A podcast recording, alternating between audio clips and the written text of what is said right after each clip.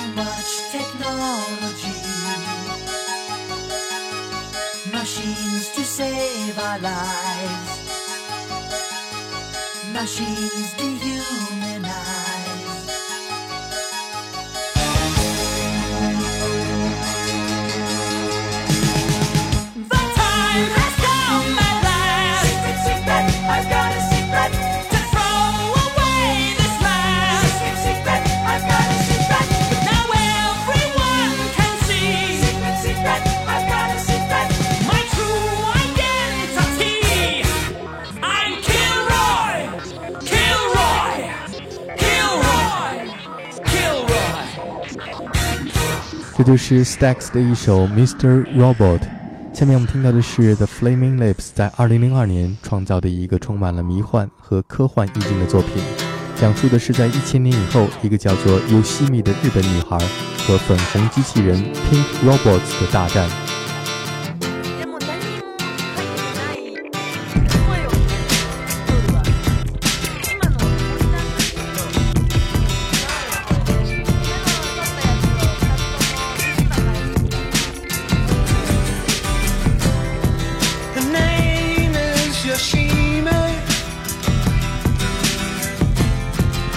She's a black belt in karate. Working for the city. She has to discipline her body. Cause she knows that